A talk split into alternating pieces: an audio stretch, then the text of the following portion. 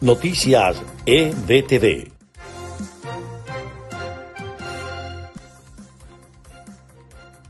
Este es el resumen de Noticias EBTV en podcast. A continuación, las informaciones del día martes 11 de mayo. Les estaremos acompañando Freddy Machado y Susana Pérez. Comenzamos.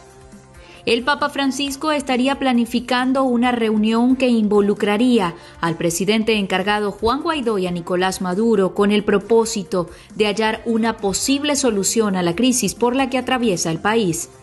El presidente encargado de Venezuela, Juan Guaidó, planteó el levantamiento progresivo de sanciones contra el régimen de Nicolás Maduro, a cambio del cumplimiento de exigencias que incluyen, entre otros aspectos, la convocatoria a elecciones presidenciales, regionales, municipales y parlamentarias, así como el ingreso a Venezuela de vacunas contra la COVID-19.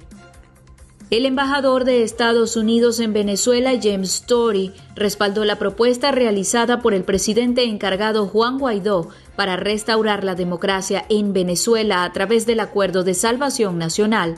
A través de las redes sociales, mencionó que la solución a la crisis en Venezuela es un acuerdo comprensivo que lleve al resultado que venezolanos merecen.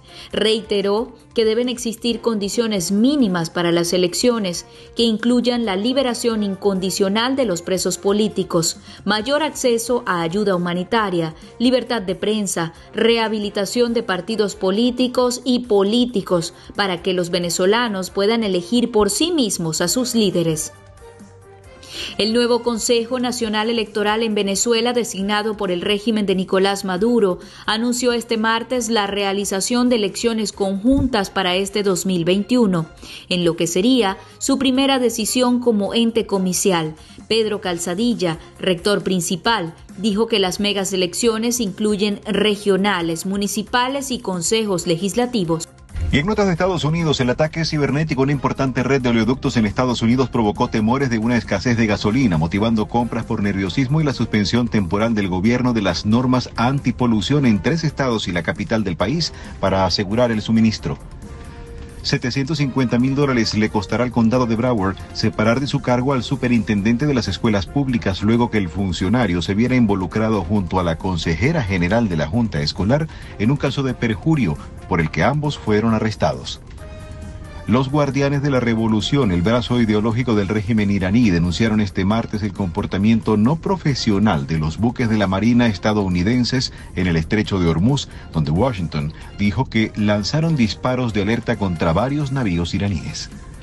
El incremento de tiroteos en Estados Unidos está abriendo nuevamente el debate sobre el control de armas. Urgen una regulación.